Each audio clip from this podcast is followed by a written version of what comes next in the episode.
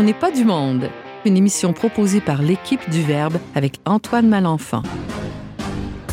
Cette semaine à l'émission, James Langlois fait la paix avec la reine d'Angleterre. On prépare aussi une incursion dans les camps de réfugiés du Rwanda avec le père Yolan Wallet et Ginette Côté des œuvres pontificales missionnaires. Et finalement, Isabelle Gagnon nous livre son grand dilemme d'une future mariée à l'ère de la société de consommation. Bref, on n'est pas du monde.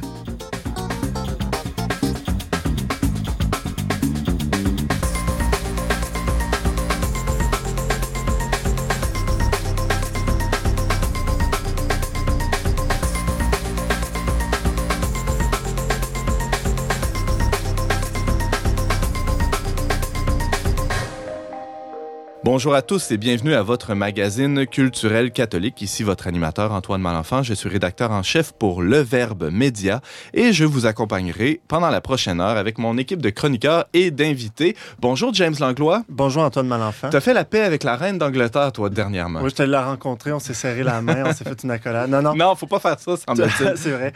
Tout ça s'est déroulé euh, au plus profond de moi-même euh, en écoutant euh, la série The Crown dont je vais vous parler. Mais la série The Crown, finalement, est un prétexte pour vous raconter un peu mon cheminement par rapport à, aux Anglais, disons ça comme ça. Et à la monarchie aussi, plus largement. Oui, euh, par conséquent. Ben, très hâte de t'entendre, James, euh, et bienvenue à l'émission. Isabelle Gagnon, bonjour.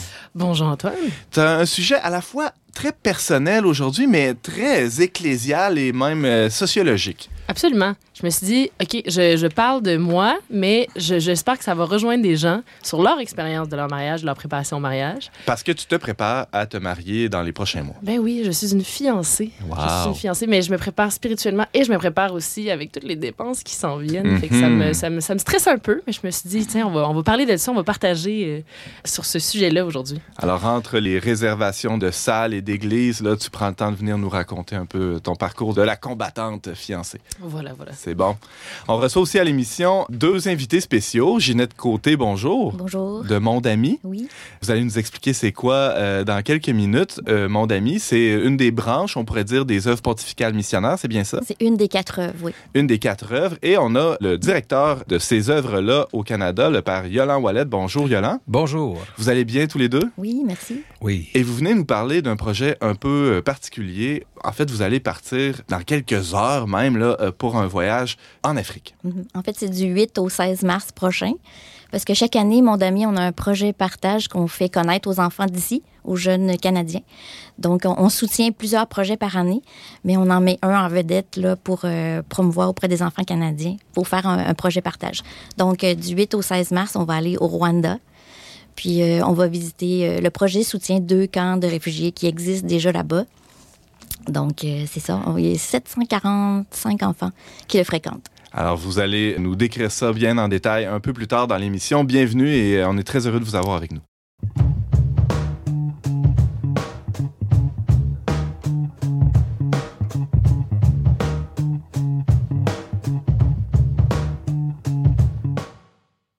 La série The Crown, diffusée sur la plateforme Netflix, a bien des qualités. Réalisation impeccable, décors et costumes somptueux, acteurs flamboyants. Mais l'essentiel n'est pas là, semble-t-il, que euh, dans cette simple production a réussi en quelques épisodes seulement à convertir notre chroniqueur James Langlois à l'amour de la monarchie. James, bonjour. Salut. Il va falloir que tu nous expliques ce qui est arrivé là pour qu'un anti-royaliste de ton espèce change son fusil d'épaule. Ah, pourquoi tu me traites d'anti-royaliste? Je, je sais pas, je sais pas. J'ai j'ai cru comprendre que c'est ce que tu étais auparavant. Ben, c'est sûr que, c'est sûr que, comme je le disais, hein, j'ai vécu une, une espèce de réconciliation avec la monarchie britannique. Donc oui, j'étais profondément anti-royaliste. Et, et avant d'en arriver à la série, là, on en parlera un peu plus tard. Je veux, je veux quand même commencer par vous parler de, de mon cheminement personnel par rapport à, à la monarchie, pour que vous compreniez pourquoi, quel effet cette série-là a eu sur moi.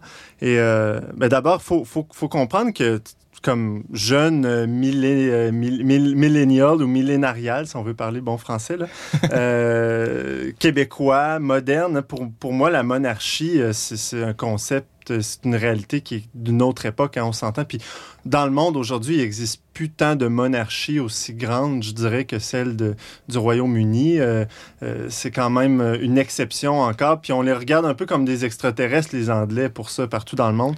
Et c'est pas parce que le chef de l'État dans lequel tu vis, c'est la reine d'Angleterre, que tu avais un attachement particulier à, à cette figure? Non, vraiment pas. Au contraire. Mais, je vais y venir. Donc, tu sais, pour être, pour aujourd'hui être québécois, être moderne, ça signifie, euh, c'est ça, être démocrate, être républicain, on pourrait dire ça dans, dans ces termes-là. Euh, donc, c'est abat la monarchie. Euh, ça vient aussi d'une vision qui, qui, qui, qui, qui vient justement de la, de la, Révolution française. Pour nous, euh, la monarchie, c'est fini au 18e siècle. On lui a coupé la tête, puis voilà, c'est terminé pour nous. On a mis fin à ça. Maintenant, c'est le pouvoir par le peuple, pour le peuple. Exactement. C'est tout. Ce qui veut dire aussi, c'est le rejet de la tradition, c'est le rejet de, de l'autorité d'une forme d'autorité, exactement. je dirais que dans tout tout démocrate ou tout jeune moderne. Aujourd'hui, tu disais, euh, Antoine, il y, a une, forme de punk là, qui, vient à l'intérieur. ouais, on en discutait hors d'onde l'autre jour. C'est ça, on a de la discuter avec l'autorité. Ouais. Euh, puis là, ici, il y a un parallèle à faire avec l'Église. Euh, donc, c'est intéressant parce que pour nous, l'Église représente aussi cet héritage, cette vieille culture-là de, de, tradition, d'institution avec, des, avec une hiérarchie, tout ça. Donc, on a balancé ça également. Mais chez moi, malgré, malgré tous ces ce refus de l'autorité quand j'étais plus jeune, bon, c'est sûr qu'il y avait une blessure euh, par rapport à, des, je dirais, des, des, gens en autorité qui, que je considérais comme comme inconséquents ou comme des mauvais modèles. Donc, mhm. déjà là, il y a une forme de blessure. Euh, mais... De laquelle découle une mauvaise conception de ce qu'est l'autorité comme un pouvoir imposé, écrasant, oppresseur. Qui domine. Qui domine plutôt que, que d'un service. Et, et c'est cette vision-là qu'on entretient beaucoup ben aujourd'hui euh, à notre époque par rapport à l'Église, d'une part, mais aussi par rapport à, à, l'ancienne monarchie, à l'ancien régime français. Donc, dans mon cas, euh, il y avait, il y avait tout ça qui était mélangé mais il y avait une espèce de quête aussi en même temps d'une d'une forme d'élitisme ou d'une forme d'aristocratie, c'est-à-dire rechercher ce qui était le meilleur, rechercher de la noblesse. Oui, il y avait quelque chose de, de, ça, mais pas la noblesse euh, au sens matériel, tu sais, euh, la bourgeoisie, mais la noblesse au sens de, de l'âme, de l'individu. Tu sais, les aristocrates euh, originellement, c'était des gens qui étaient, qui étaient vertueux, qui étaient des modèles pour le reste de la société. Et au cégep, euh, tout ça m'a fait en sorte que je suis devenu très, très indépendantiste parce que, bon, on pourrait dire aujourd'hui que j'étais de ceux qui, j'aime pas ces termes-là, mais qui étaient de gauche. J'étais assez dans l'idéologie de gauche au cégep. Et euh, l'indépendantiste, euh, d'une certaine manière, était en conséquence logique avec ça parce que quand tu es de gauche, ben, tu veux pas justement qu'il y ait des autorités. C'est le pouvoir du peuple par le peuple. Et euh, au Québec, ben, on pourrait dire qu'on n'a jamais... On s'est fait imposer historiquement une conquête. On s'est fait imposer historiquement tout ça. Donc, je suis devenu indépendantiste, mais la raison principale qui, a fait en sorte que je suis devenu indépendantiste au cégep, c'est à cause de la littérature. C'est surprenant, mais c'est une prof de littérature qui, dans mon cours de littérature québécoise qui nous faisait prendre conscience que le Québec était le seul peuple dans l'histoire qui n'avait pas de héros.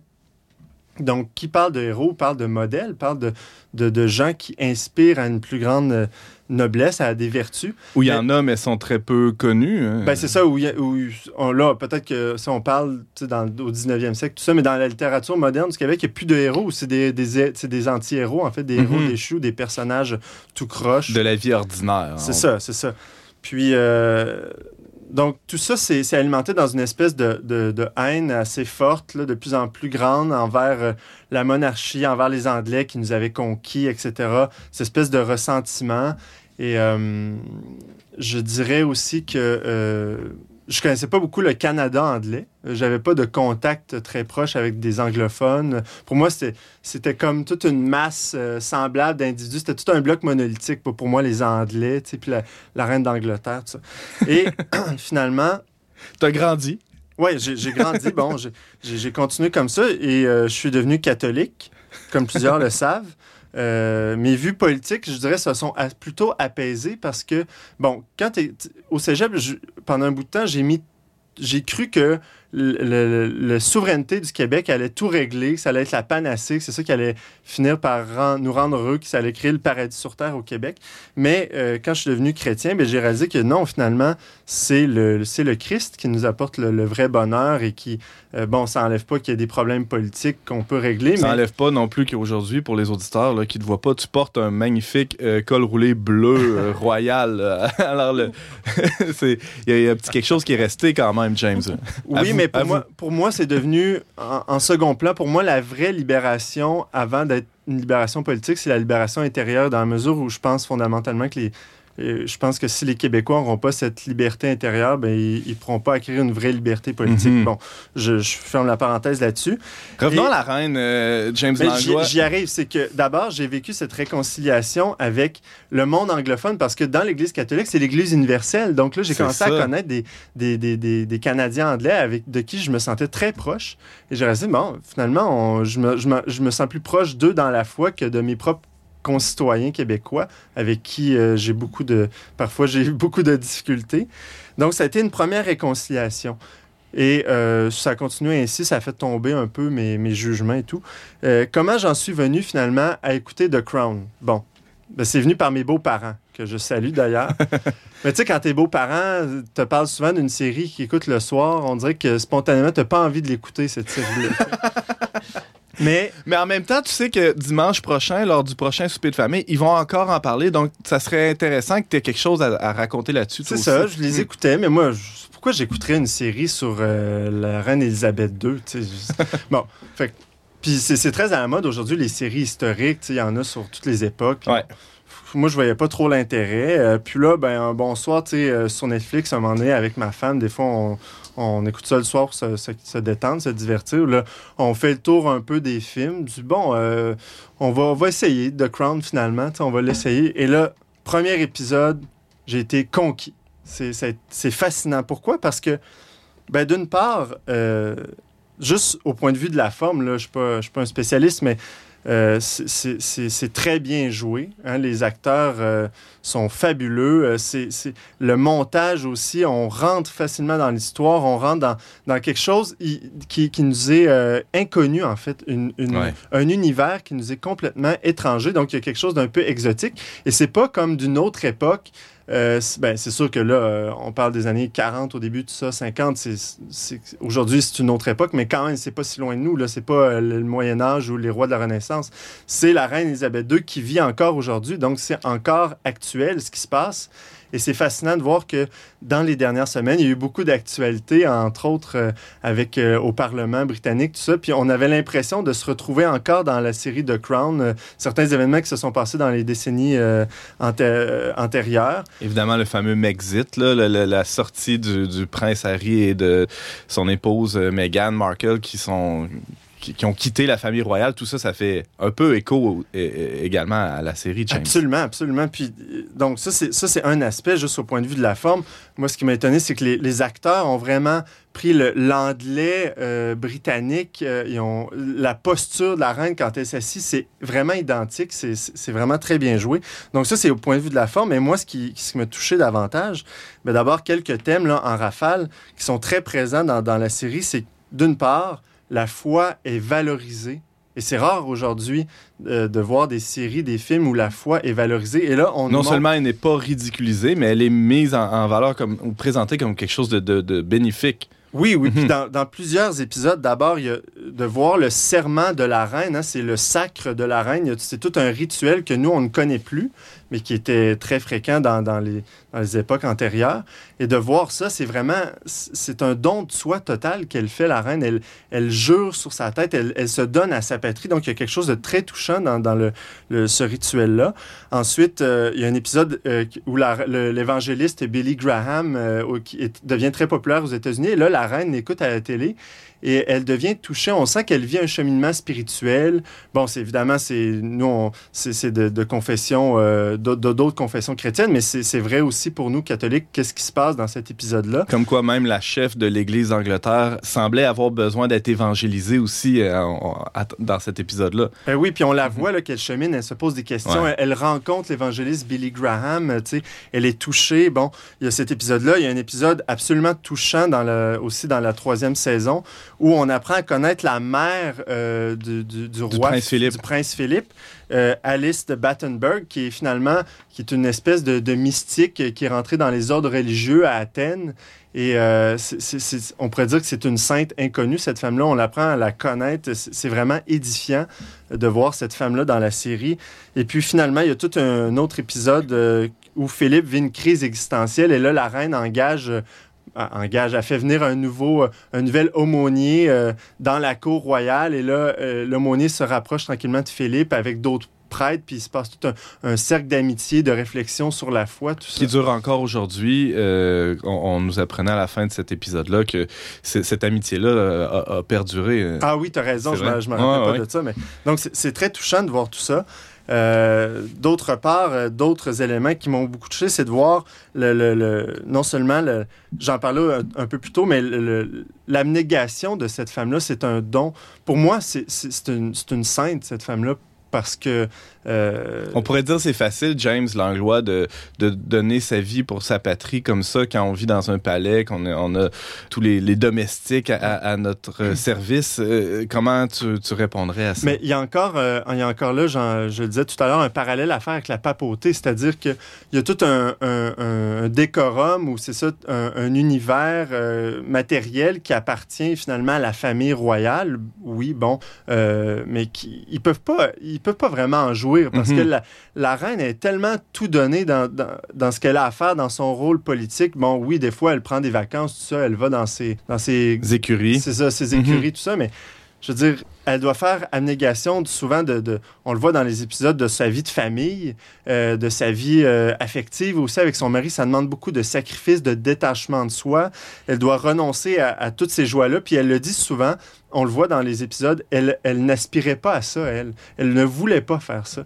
Puis alors que Margaret, sa sœur, a été beaucoup euh, meilleure pour faire ce rôle-là. C'est elle qui a été choisie, euh, on peut dire par Dieu, pour faire ça. D'où le parallèle intéressant avec la papauté. On dit que le, bon pape, c'est celui qui, qui n'aspire pas, qui ne veut pas devenir pape. Et donc, mhm.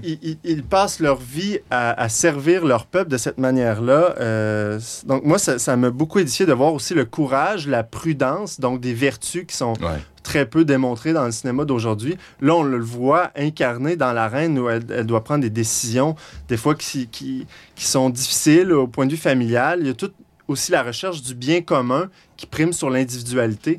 Et ça, c'est euh, pour nous, c'est à, contre-courant dans le monde d'aujourd'hui. Complètement.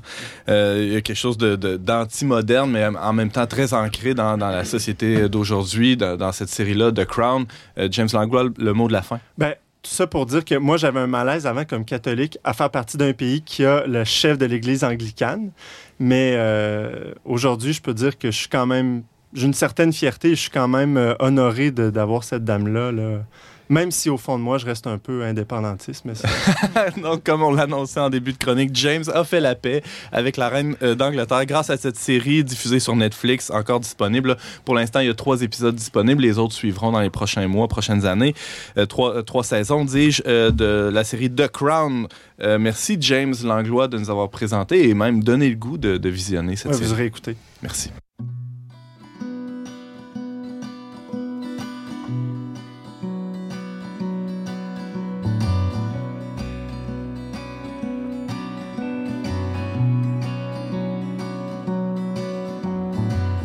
get the ocean to freeze over sandy banks of snow.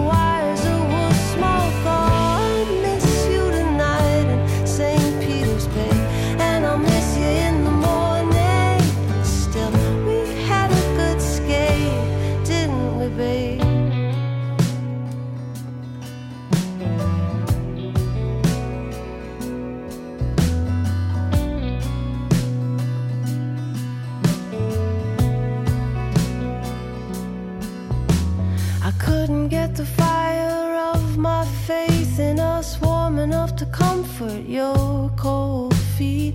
Every little crack in the ice seemed to be enough to make you think you might go under. So stay to the shore and wander some more. Reconsider every direction. The ice out here is black, only thing looking back is my own reflection.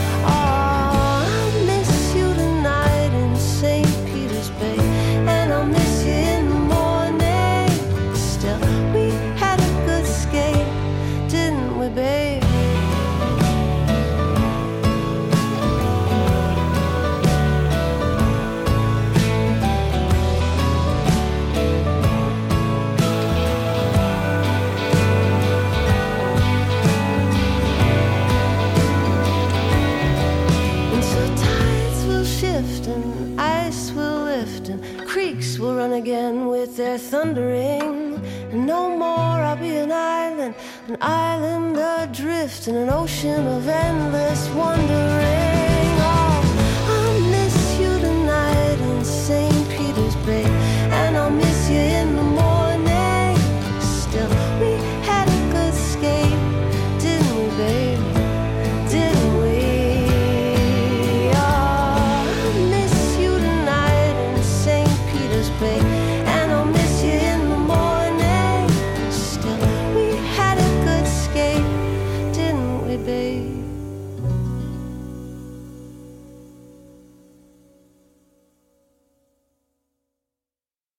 Vous êtes toujours avec Antoine Malenfant au micro d'On n'est pas du monde. C'était Sarah Farmer avec St. Peter's Bay. C'est tiré de son tout récent album Are You Gone?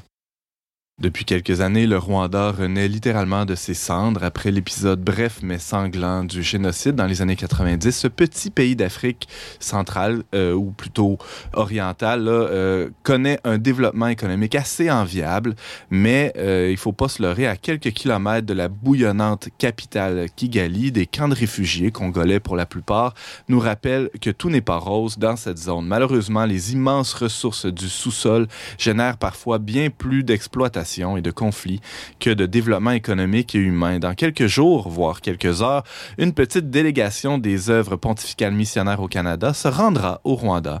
Et on a la chance et le bonheur d'avoir avec nous deux membres de cette délégation. Ginette Côté, bonjour. Bonjour. Par Yolan Wallet, bonjour. Bonjour. Vous êtes fébrile, j'imagine, à quelques instants euh, seulement avant de partir. Vos impressions, d'abord, Ginette, à quelques heures du départ? Oui, ben c'est ça, comme vous dites, on est dans les préparatifs. Puis Mhm. euh, oui, j'ai euh, j'ai assez fébrile de me rendre dans ces deux camps de réfugiés-là, que c'est une première expérience pour moi d'aller euh, aussi près que ça de, de camps de réfugiés. Donc, Oui, beaucoup de. Et Père Yolan, c'est- vous n'en êtes pas à votre euh, premier voyage. Euh, J'imagine que. Eh ben, Ginette non plus, hein, d'ailleurs. euh, Il y, a, il y a toute une préparation qui doit se faire avant, euh, avant de partir. Mais avant, ça serait peut-être bien pour nos auditeurs qu'on décrive ou qu'on définisse qu'est-ce que c'est que Monde Ami, l'organisme euh, phare, on pourrait dire, qui est à l'œuvre au cœur de ce projet-là, qui est lui-même chapeauté par les œuvres pontificales missionnaires. D'abord, peut-être sur Monde Ami, Mhm. Ginette. Mon ami qui porte aussi le nom de œuvre pontificale de l'enfance missionnaire. Mhm. Donc, les OPM, les œuvres pontificales missionnaires regroupent quatre œuvres. Mon ami en est une, celle qui se préoccupe des enfants dans le monde. Donc, elle est présente dans plus de 142 pays. Aïe, aïe, aïe. Puis, euh, on a une pédagogie qui est apprendre, prier, partager avec les enfants du monde. Donc, on apprend sur une autre culture, on prie pour eux, on crée des activités aussi sur un site Internet pour faire découvrir la culture. Puis, euh, c'est ça, le- la- le- l'idéologie de, mon ami ou le charisme, la mission de l'œuvre, c'est d'éveiller les jeunes d'ici à la réalité des enfants d'ailleurs.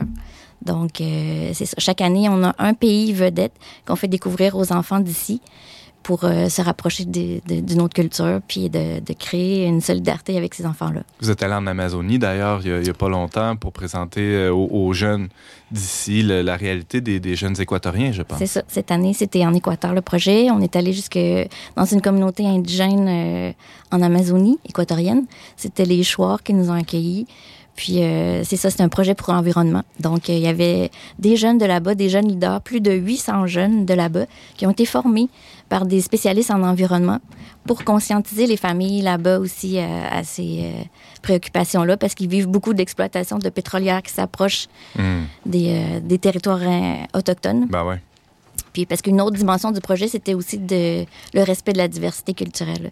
On ne sait pas, mais il y a une centaine de- d'ethnies différentes dans l'Amazonie qui vivent là, une derrière l'autre. Ouais. Il y en a vraiment beaucoup.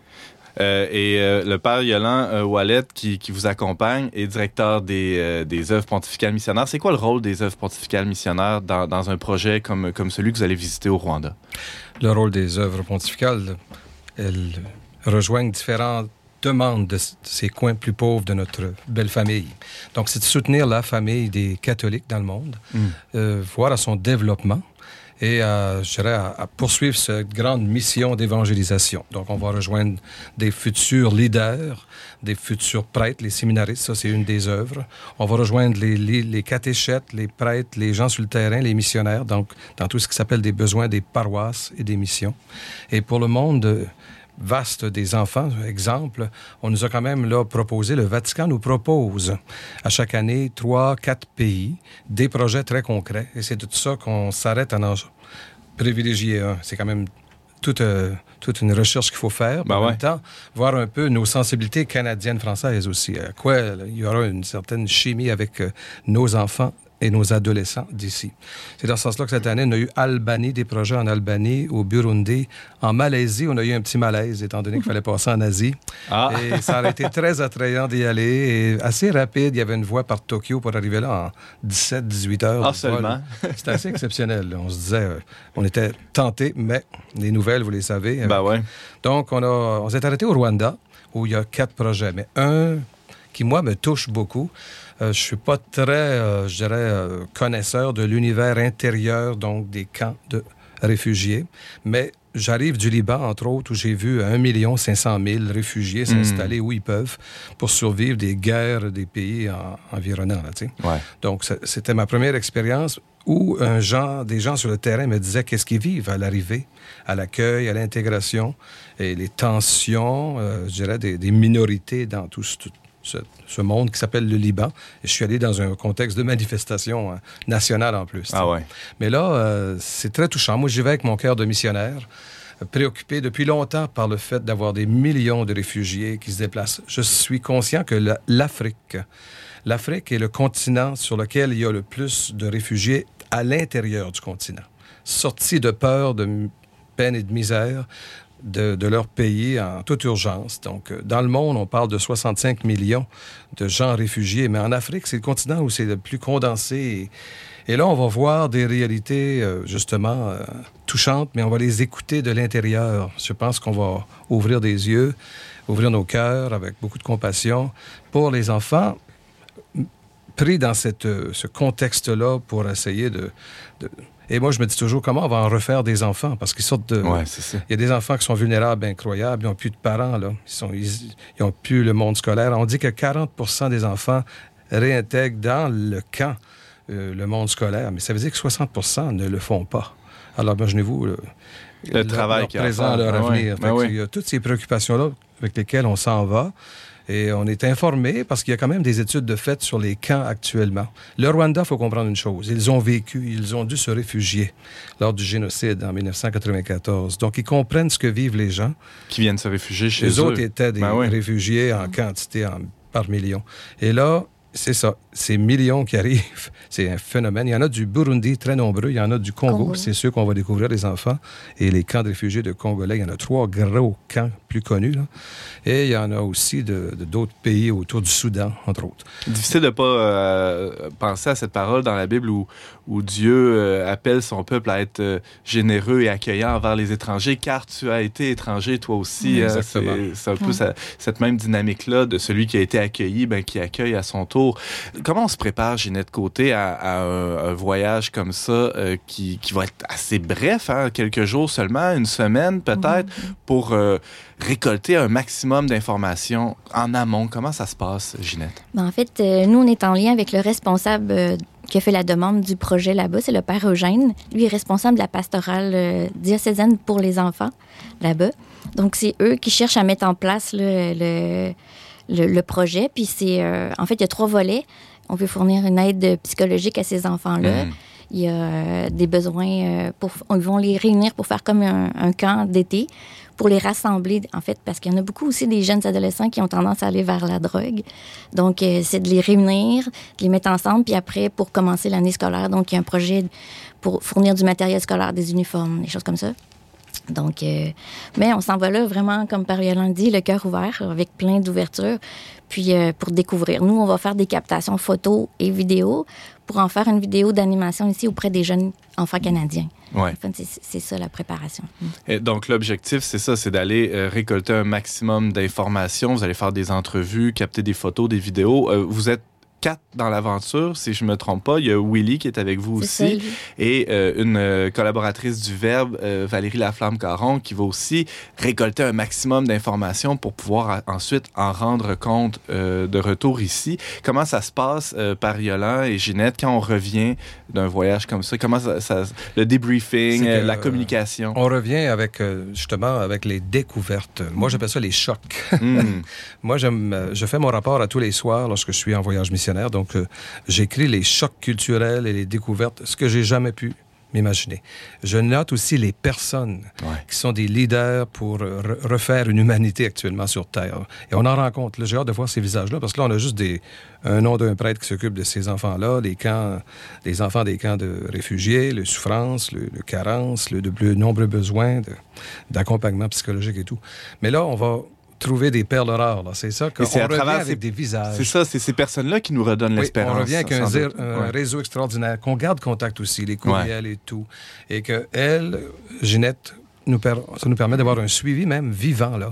Il n'y a pas juste la vidéo qu'on va produire ici. Des fois, on peut refaire un contact avec euh, On là-bas. reste en lien, oui. Ah ouais. euh, Parlez-nous, donnez-nous des nouvelles, comment ça va le projet. Puis euh, des enfants vont venir témoigner. Alors moi, ça s'appelle ça un nouveau réseau là, qui est cher à notre cœur, nous autres, parce que c'est, je vibre justement à- à- au projet de cette année qui était en Équateur. Puis j'ai eu des contacts dernièrement avec quelqu'un qui, nous avait guidés là-bas. Puis je l'ai revu à Mexico. Et là, ça, ça a ressuscité le désir de donnons-nous d'autres nouvelles parce que ça a évolué le projet. C'est dans ce sens-là que c'est, c'est une aventure qui va durer plus, d'un, plus d'une année. là. Et euh, les, les activités de Monde Ami vont se dérouler où exactement? Dans les paroisses, dans les diocèses? Euh, Comment euh, vous, vous entrez en contact avec les enfants d'ici pour leur partager ce que vous avez vu euh, de la réalité des enfants? De ces camps de réfugiés-là au Rwanda? Je dirais que notre réseau le plus commun, c'est les catéchètes d'ici. Mais on cherche beaucoup à aller dans les écoles. Ah oui? Comme du côté de l'Ontario, c'est un- malheureusement plus facile que du côté du Québec. Mais Ou heureusement même. pour eux. Mhm. Mais dernièrement, on est allé à Sherbrooke, là, dans un collège, le collège salésien de Sherbrooke, où il y avait une grande ouverture. Donc, euh, oui, le, de- le, le monde des écoles, euh, les catéchètes, euh, c'est vraiment notre, notre, notre réseau. Là. Mm.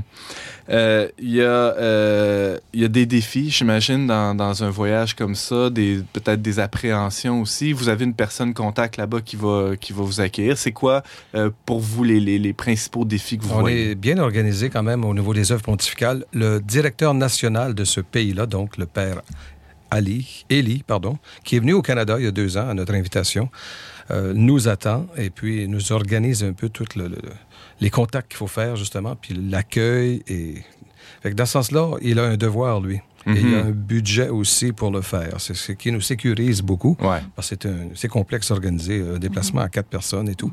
Alors, il a ma confiance, puis euh, voilà. Il, on- il correspond rapidement. Je, je lui écrivais hier, il m'a répondu euh, quelques heures après. Je me dis, bon, il y a aussi cette jeunesse chez lui qui fait qu'il est rapide sur les, à répondre dans quelles que soient mes manières de contacter. Donc, on est bien encadré Ouais. sur place, mais on va, le- on va beaucoup lui demander. Il le sait, en arrivant à quatre, on, a des besoins Et à le nous, défi, les, c'est de faire en Ouais. long aussi. les contacts qu'on a besoin de faire. Ben, c'est ça, c'est lui qui c'est du va matin être- au soir, les contacts. qui va vous, vous mettre en contact avec tel intervenant, tel autre intervenant C'est pour ces, ces gens-là qui vont vous témoigner de, Souvent, de- de c'est ce l'heure du souper. On était en Équateur l'année passée, puis c'était à 10 heures qu'on faisait des entrevues le soir. Tellement qu'on rencontrait aussi lors d'un repas des personnalités exceptionnelles, puis on se disait, il faut, l'en- faut, le- faut prendre une entrevue, il faut tout de suite, euh, il passe, là, cette personnalité-là, Mhm. euh, exceptionnelle. Puis, Donc, c'est des gens, tu sais, ils ont leur humilité, puis ils nous présentent un peu ce qu'ils font pour la cause euh, qui est la nôtre aussi, les enfants. Puis là, tu dis, ben là, ça, ça, ça en est un. Fait que souvent, on travaille jusqu'à 10h, 10h30. Ça fait des grosses journées. fatigues, mais on revient emballé aussi. Ouais, on revient ça. en- dans une communion avec nos frères et sœurs de là-bas. Euh, Ginette euh, Côté par Yolan Wallet, je le mentionnais un peu plus tôt, il y a Valérie Laflamme-Caron qui se joint à vous durant cette, cette aventure. C'est quoi l'intérêt ou l'avantage d'avoir une journaliste qui vous suit ou qui, qui récolte elle aussi des informations avec vous? Mais moi, ça m'enthousiasme beaucoup d'avoir une acolyte comme ça pour euh, aller chercher le maximum d'informations. là. Souvent, j'essaie d'être, euh, de- d'en prendre le plus possible, mais déjà Ça d'avoir fait une une autre- paire d'yeux de, Mais de oui. plus. Ouais. euh, oui, d'autres contacts qu'elle va réussir à faire que c'est ça que moi je pourrais pas nécessairement. Et Mhm. l'aide aussi qu'elle va nous apporter, parce que notre projet d'animation n'est pas conçu. C'est en revenant qu'on doit penser à cette animation sur toute une année Ouais. dans le monde des enfants d'ici. Et elle risque d'avoir des propositions intéressantes avec ses oreilles, ses yeux, son, son regard de la situation. Ah, Plus on est ensemble pour cette créativité, je pense qu'on va être gagnant, gagnante. Et il y aura aussi, euh, on invite les auditeurs à suivre les aventures de, de Valérie. Il y aura des, des publications sur les réseaux sociaux, en fait, dans les prochains jours déjà, et, euh, et sur nos plateformes. Vous pourrez suivre euh, tout ce périple-là euh, au Rwanda de cette délégation des œuvres pontificales missionnaires au Canada. Il y a Ginette Côté qui est avec nous de Monde Ami, le père Yolan Wallet des œuvres pontificales missionnaires au Canada. Merci beaucoup d'avoir été avec nous et on vous souhaite un bon voyage et on a très hâte de vous entendre à votre retour parce que c'est certain, on va vous inviter. On a hâte de vous en parler aussi. Oui. Merci beaucoup. Merci beaucoup. Merci. When it first started, the light dimmed in the sky. I saw the look on your face. You will have doubts, and they will all leak out. You started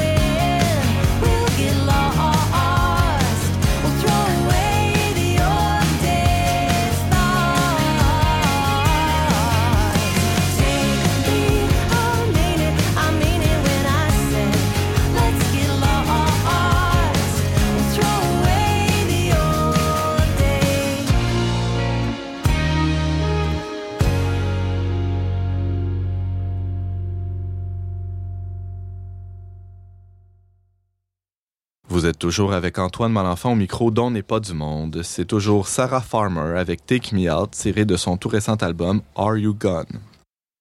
Un peu plus tôt cet hiver, la conférence épiscopale espagnole a décrété que les cours de préparation au mariage sur son territoire s'étendraient désormais sur deux à trois ans, rien de moins.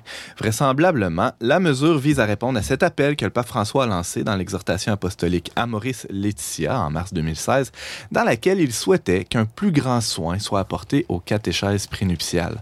Pour discuter de cet enjeu, hein, mais plus largement, évidemment, de la préparation au mariage, on reçoit aujourd'hui à l'émission notre chroniqueuse Isabelle Gagnon. Bonjour Isabelle. Bonjour Antoine. Pour ou contre la préparation de 2-3 ans? Ben, le 3 ans, c'est quand même long. Ça, ça- ça implique qu'on sache euh, qui on va marier 2-3 ans d'avance. Ouais, c'est ça. Peut-être qu'aujourd'hui, euh, c'est beaucoup à demander. Euh, mais c'est une très bonne idée d'avoir une longue préparation au mariage, certainement. Moi, je suis Si pas mal tu si as rencontré ton futur mari là, quand tu avais 15 ans à l'école secondaire, ça peut être euh, une bonne idée. hein. Oui, ben c'est sûr que, je prends pour exemple, euh, moi puis mon fiancé, en fait, on se connaît depuis, euh, on est ensemble depuis plus de, de 4 ans. Puis on aurait pu faire ça, mais on- n'était pas catholique. Donc Ah, on n'aurait pas pu faire ça. Fait que petit c'est un peu ça aussi. Il faut se laisser le temps de se convertir. Après Ah ça, oui. laisser, laisser- se laisser le temps d'avoir la préparation au mariage. James? Comme disait notre acolyte euh, Simon Lessard, euh, ça fait que euh, les gens qui sont pas catholiques, en fait, iront plus se- à se marier à l'église à- avec une préparation de 2-3 ans. C'est vrai. Peut-être ça peut, euh, oui, c'est ça, dissuader certains de suivre ce parcours-là. En tout cas, c'est pas le cas ici. Euh, il y a diverses options qui sont euh, à la portée de ceux qui veulent se marier à l'Église catholique.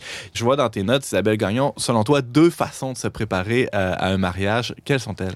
Ben, il y a comme deux façons obligatoires quand on est chrétien, quand on est catholique. C'est, la préparation au mariage, euh, où est-ce qu'on on- regarde le catéchisme avec euh, soit un animateur de pastoral ou un prêtre ou un couple marié qui est comme reste, qui fait des activités, qui organise des activités euh, de, de la sorte dans les paroisses. Puis, euh, et l'autre côté, ben, c'est, l'organisation matérielle, quoi. Le, le- la réservation de, la salle, de l'église, les repas, le gâteau, le photographe, les fleurs, etc., etc. Et même si on veut que ça soit archi simple, il y a une préparation minimale de ce côté-là. Ben, c'est ça, en fait. On n'y échappe que- pas. C'est que, je, en fait, c'est important. Je, je vous parle de mon témoignage aujourd'hui parce que je pensais être quelqu'un de pas trop superficiel, qui, était, qui allait faire ça vraiment simple, qui, qui allait pas vraiment se préoccuper de, de ces choses-là. Et finalement, j'ai passé au moins 50 heures sur des sites de robes de mariée. Euh, je vous niaise pas. Puis, je, me- suis rendu compte que, que j'étais, j'avais été prise au piège par, la, par la, toute cette organisation-là. Puis j'avais un peu euh, évacué de mon esprit peut-être l'autre dimension pendant un certain temps. Du moins pendant ces 50 heures-là. Oui, c'est ça. Pendant ces 50 heures-là, ça, c'est certain. Mhm. C'est parce qu'au début, euh, quand on s'est fiancés en, en août, je pensais à la préparation au mariage. On, on, on, on parle à un prêtre qu'on connaît pour avoir une préparation au mariage un peu plus personnalisée, comme pas, pas deux ans, mais on, on voulait avoir des rencontres durant l'année entière, puis euh, si c'était possible. Puis de fait, on en retire des, des- des grands fruits jusqu'à maintenant. Ça vous tentait pas là que ça soit réglé en un week-end? euh, Ben, pas vraiment. Non? On trouvait, ça, on trouvait ça dommage. On se disait, en plus, euh, on se connaît quand même depuis longtemps, que j'ai l'impression que qu'on a besoin de quelque chose de plus ardu. là. On, on peut lire le catéchisme de notre côté, on l'a déjà fait, on sait c'est quoi les, les règles, disons, là, mais on veut savoir c'est quoi la, la théologie derrière ça, c'est quoi, c'est- quel est le, le- le rapport spirituel, peut-être le combat même spirituel qu'il y a à avoir dans la préparation au mariage. En tout cas, moi, ça, c'est, ça a été un aspect important, mais je vais en parler peut-être un petit peu plus tard. Euh, pour commencer, Pas peut-être. Tu vas en parler. je vais en parler, Oh, définitivement. Non, définitivement. Non, c'est très intéressant. Je pense que c'est ce qui m'intéresse le plus. Mais je vais quand même parler de, de l'influence des réseaux sociaux sur mon mariage. Non. Ben oui, moi aussi. Pinterest, je savais pas c'était quoi avant. Je savais pas c'était quoi. Je l'utilisais pas. J'ai jamais utilisé. Je pense qu'une fois, je suis allée regarder des costumes d'Halloween là-dessus. Puis j'ai réalisé que 80 en fait, j'ai lu que 80% des, des, des mariés, euh, futurs mariés, vont sur Pinterest pour trouver des idées de mariage. Des idées de centre de table. Des idées de centre de table, des idées de robe, des idées de coiffure, des Mm. idées de. euh, tout, tout ce que tu veux, là, les invitations, euh, Ah tout ça. Puis si on m'avait demandé ce que je voulais pour mon mariage au moment de mes fiançailles, mais j'aurais une vision comme vraiment simple. Mais là, avec l'influence de tout ce que j'avais vu sur Pinterest, je commençais à me poser des questions. Pour les auditeurs qui connaissent pas Pinterest, explique-nous en deux mots comment ça C'est fonctionne. un, c'est un site de partage d'images, en fait. Puis euh, comment ça fonctionne, c'est que c'est un tableau. Fait que quand tu tapes pinterest.ca, il y a juste plein d'images qui apparaissent. Puis les images sont liées à des sites web. Donc, euh, c'est, en gros, c'est ça. Donc, il n'y a pas beaucoup de commentaires, il n'y a pas de likes, c'est pas vraiment, il n'y a pas beaucoup de, il y a pas de messages qui sont envoyés entre les utilisateurs. La priorité, c'est le partage d'images, puis créer des tableaux avec les images qui t'intéressent. Euh, par exemple, le tableau robe de mariée, puis tu as plein d'idées de robe de mariée. Après ça, tu as le tableau euh, euh, centre Bouquet. de table, bouquet, exactement. Ah ouais. Moi, j'ai ça, là, j'ai ça, là, j'ai tout fait ça. James? Je reviens euh, un peu plus tôt, tu disais, ben, le fait d'avoir vu ça sur les réseaux sociaux, euh, ça a peut-être augmenté ton idée de ce que pouvait être un- une célébration d'un mariage versus l'idée que tu en avais au départ. Est-ce que c'est par comparaison? Est-ce que tu t'es mis à voir que, OK, euh, il y a beaucoup de belles choses, là, moi, ça sera pas comme ça? C'est plutôt parce que je trouvais ça beau. Je me suis dit, ah, c'est bien beau ça. Ah, ça, c'est donc bien beau. Puis moi, j'avais pas, je me dis, j'avais pas pensé à tout ça. Puis là, une fois que j'ai pensé à tout ça, tu, commences à te faire un jugement critique. Tu commences à avoir un jugement esthétique euh, plus euh, Ah ouais. travaillé. Très raffiné. Mm. Sauf que ton jugement critique par rapport à tes dépenses, lui, il reste le même. Il reste parce qu'on se marie juste une fois, en principe. Hein? Fait que on n'a pas. Comme j'avais vu ça dans un, dans un- dans un article aussi, il parlait de- du consommateur euh, de, de mariage et comment, comment il est vraiment particulier parce que les, les- Mm. les marchands euh, qui sont associés à un mariage, finalement, ils n'ont pas. euh, ils n'ont pas à se battre contre l'expérience de du consommateur. Par exemple, quand tu achètes un, une miche de pain, ben, tu sais, si ça coûte plus que 5 piastres, tu commences à te poser des questions. Puis si le pain est pas bon, tu y retourneras pas, puis c'est pas plus grave que ça. C'est ça. Puis, Mais c'est quelque chose que tu achètes régulièrement. Fait que tu as, une certaine, t'as certaines attentes par rapport à la qualité, puis tu as certaines attentes par rapport au prix. Alors que quand tu te maries, tu te maries une fois, tu pas d'attente par rapport au prix. Tu as peut-être des attentes par rapport à la qualité. Puis les marchands vont miser là-dessus pour, euh, pour, pour mettre des prix euh, assez élevés, en fait. Beaucoup plus élevés euh, qu'ils devraient l'être à la À base. moins d'être un mari- marié compulsif là, ou d'avoir une très grande expérience de, de- de plusieurs mariages, euh, on est tous des néophytes quand on entre dans cet univers-là et c'est pas long qu'on se laisse emporter si j'ai bien euh, suivi ton... Ben, c'est ça l'affaire, c'est que finalement, on a toute une industrie qui s'est dit, Ah, c'est parfait, on va, on, va, on va miser sur le fait que les mariés veulent absolument avoir le plus beau mariage de leur vie parce que c'est le mariage, c'est la journée, la plus belle journée de leur vie. Puis on va les encourager en faisant beaucoup de publicité euh, à dépenser le plus d'argent possible finalement. Puis euh, il y a tellement de publicité. là. Pinterest, c'est un, un, un outil euh, essentiel pour les, pour les marchands euh, dans, l'industrie du mariage. J'avais même lu aussi que, ben, c'est un peu moins fréquent au Québec, là, mais aux États-Unis, il y a- une telle chose que la- le registraire de, de cadeaux, puis ça, c'est comme un ce sans quoi là, dans les. dans les, dans les mariages américains. Fait qu'il y a des grandes chaînes de magasins de toutes sortes d'objets qui vont faire de la publicité puis qui vont travailler pour être dans les registraires de mariage. Fait que, par exemple, si tu décides que tu fais ton... euh, tu choisis... Je, je pense pas que Walmart t'ait choisi ben, ben souvent, mais là, c'est un, un magasin. là. Un magasin qui vend toutes sortes d'affaires. Linen Chess, maintenant. Linen Chess. OK, tu dis Linen Chess, registraire de mariage. Fait que là, tu fais ta liste avec eux. Puis toutes les, tous tes invités vont acheter leurs cadeaux que, chez eux. Ça, c'est, ça leur apporte beaucoup d'argent. Puis ça, c'est, c'est tout dans l'idée que c'est une occasion matérielle, le mariage. Et c'est une occasion, c'est le plus beau jour de ta vie. Fait que tu veux que ça s'incarne matériellement. Mais là, toi, tu veux pas en rester à ce, ce niveau-là euh, de la préparation matérielle. Et c'est d'ailleurs pourquoi tu as, entrepris euh, une démarche de préparation au mariage avec ton fiancé euh, qui s'étire sur toute l'année, sur plusieurs rencontres avec un prêtre. Voilà. Donc, la préparation est- est spirituelle au mariage est, obligatoire, là, techniquement, dans l'Église. Mais euh, c'est ça, nous, on s'est dit, on, on a envie de plus. On a envie que ce soit une année de fiançailles vraiment intense. Je sais pas, je pense que c'est peut-être parce qu'on vient, on s'est converti il y a pas il y a deux ans, puis on, on est encore dans, dans l'élan de la chose, puis on est peut-être un peu des. On aime, on aime ça lire, puis on aime ça décortiquer des questions intellectuelles. là. fait qu'on s'est dit, on va aborder ça comme ça. Mais finalement, c'est beaucoup plus que, que ce, qu'on, ce à quoi on s'attendait. On pensait euh, que ça allait être une, une occasion d'avoir des discussions théologiques, et, et ce l'est. Mais c'est aussi une, une, une Ça reste occasion. pas juste au niveau euh, rationnel, là. ça Pas descend dans le cœur aussi. Ben, au contraire, c'est ça, c'est que on, là, on va se fiancer, puis on est fiancé, puis on va se marier, puis c'est pour la vie. Qu'est-ce que ça veut dire, ça, pour nous, pour, chacun de nous? Ça veut dire que, à quelque part, il y a un peu de nous-mêmes, un peu de notre orgueil qu'il va falloir laisser de côté à certains, moments pour favoriser cette relation-là, puis être sûr de la nourrir, puis de, de, s'organiser pour qu'elle dure toute la vie, parce que ça dépend ça dépend, oui, de, Dieu qui, qui- comme par le sacrement du mariage, mais ça dépend euh, aussi beaucoup, beaucoup de nous, en fait, puis de notre- capacité à, à rester humble, puis à rester patient, puis à rester à l'écoute. Puis euh, je pensais qu'on était prêt à faire ça, mais ben, je veux dire, je parle pas pour mon fiancé, en fait, mais moi, On personnellement. l'invitera. Oui, c'est ça, vous l'inviterez peut-être ben un jour s'il veut en parler.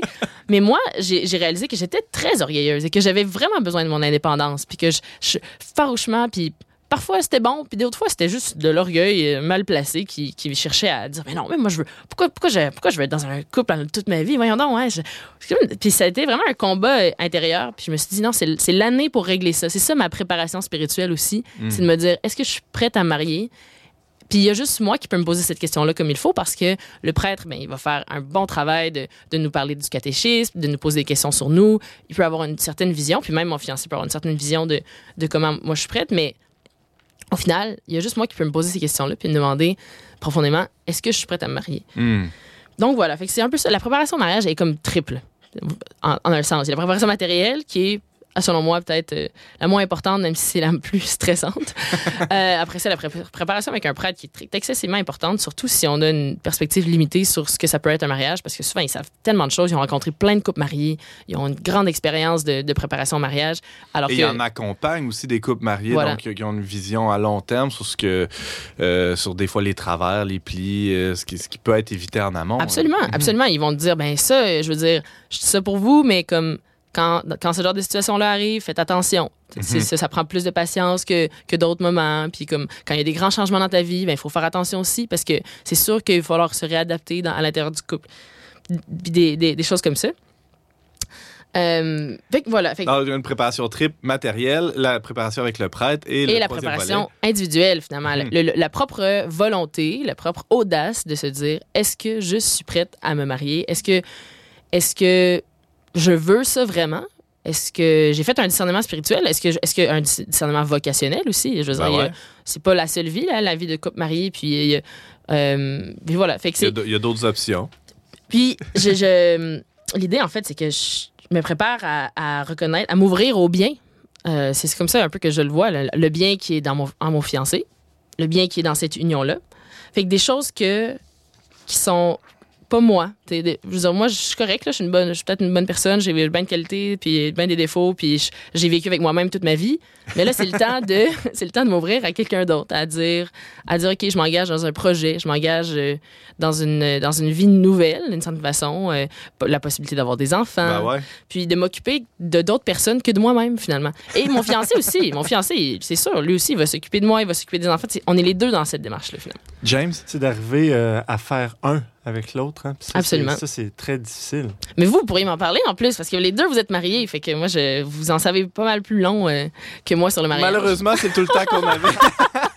c'est ça, c'est non, ça. non, il te reste une minute, euh, Isabelle Gagnon, pour conclure. Mais pour conclure, je pense que faut pas se stresser pour s'évader des codes culturels puis des conventions sociales. Il y a toujours eu des conventions sociales dans le mariage par rapport à l'organisation d'un mariage. Puis c'est vraiment correct de continuer en tant que catholique, je pense, de, de faire ce qu'il faut puis, puis respecter les normes par rapport à ça. Pas, Ceci dit, pas trop scandaliser la belle famille. c'est ça, pas trop scandaliser la belle famille. C'est très important. C'est important. Mais c'est aussi important que de revenir aux sources euh, de temps en temps intérieurement, d'établir ses priorités, de dire est-ce que je me marie, pourquoi je me marie, euh, puis de se rappeler qu'il y, a un- il y a un vrai bonheur au bout de ça, puis qu'il n'y a pas seulement les plaisirs matériels d'un seul jour, puis que les aspects matériels du mariage sont un reflet de la joie que, que, que vous allez qu'on va vivre ensemble Hmm. et non ce qui est susceptible de provoquer le bonheur.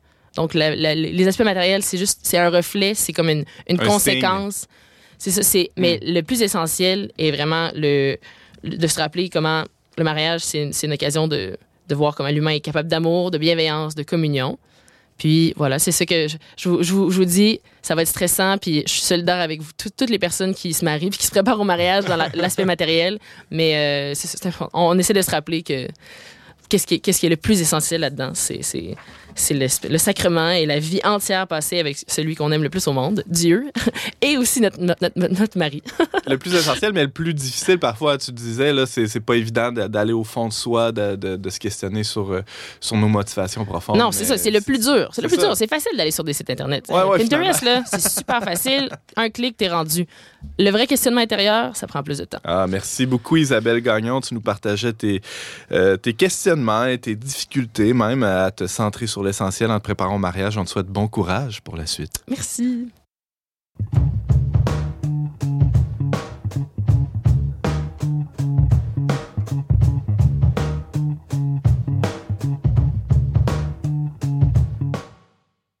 C'est tout pour cette semaine, mais avant de se quitter, James Langlois, tu as une suggestion pour les auditeurs. Toute une suggestion à part ça, la suggestion de l'année, au verbe, du moins. Euh, ben, on a parlé de préparation au mariage euh, dans, dans cette émission. Et euh, vous savez, on le redit sans cesse sur toutes les plateformes, que nous avons maintenant un livre, un recueil de textes que nous avons publié dans nos éditions passées. Euh, un recueil qui s'intitule Des maisons bâties sur le roc, 12 portraits de familles extraordinaires. Donc, je le disais, c'est un recueil de portraits que nous avons publié dans des éditions passées sur, le sujet, sur des portraits de familles, de couples qui, qui racontent leur expérience, comment le Christ est venu changer leur vie de famille, leur vie de couple. Et c'est un très beau cadeau à faire à des gens qui se préparent pour le mariage euh, parce que ça va les édifier, ça va les aider à, à, discerner, à se poser toutes sortes de questions et aussi euh, finalement à voir qu'est-ce qui pourrait les attendre éventuellement. Mhm. Euh, donc c'est un On a les infos sur le traitdunionverbe.com. Ouais, barre oblique édition. Vous pouvez l'acheter en ligne. Il y a quelques librairies aussi un peu partout au Québec. Là, où vous pouvez vous le procurer. Une autre suggestion de James Langlois, quelque chose ou plutôt quelqu'un à suivre sur les réseaux sociaux dans les prochains jours. Oui, on a parlé aussi à cette émission cette semaine du projet que le Verbe fait avec les œuvres pontificales missionnaires là, au Rwanda euh, dans la semaine ben, cette semaine. En fait, Valérie Laflamme-Caron, notre chère collaboratrice, est présentement au Rwanda pour aller visiter des camps de réfugiés. Là, euh, donc, c'est, elle va pouvoir nous fournir euh, différents textes au courant de, son voyage là, qui vont être publiés sur notre site, le traitdunionverbe.com. Il y aura aussi euh, d'autres textes à son retour qui vont être publiés dans le magazine dans notre numéro spécial à l'automne prochain. Donc, tenez-vous euh, tenez-vous à l'affût. Restez sur notre site web si vous voulez voir qu'est-ce qui se passe en ce moment au Rwanda. Valérie, avec son œil d'anthropologue et son œil de poète aussi, va pouvoir rendre compte de, tout ça. Merci beaucoup, James. Cette semaine, James, justement, nous parlait de la série The Crown, euh, disponible sur Netflix, qui nous dresse un portrait de la reine d'Angleterre. Le père Yolande Wallet et euh, euh, sa collègue Ginette Côté des œuvres pontificales missionnaires euh, au Canada nous introduisaient à un voyage qu'ils font dans un camp de réfugiés au Rwanda euh, cette semaine. Isabelle Gagnon nous partageait ses difficultés, elle, euh, en tant que jeune femme qui se prépare au mariage. Merci beaucoup, chers auditeurs, d'avoir été avec nous. Vous pouvez réécouter nos émissions sur toutes les bonnes plateformes de balado-diffusion. On se retrouve la semaine prochaine, même heure, même antenne, pour un autre magazine dont n'est pas du monde. Aux choix musicaux, James Langlois, à la réalisation technique Valérian Fournier, à l'animation Antoine Malenfant. Cette émission a été enregistrée dans les studios de Radio-VM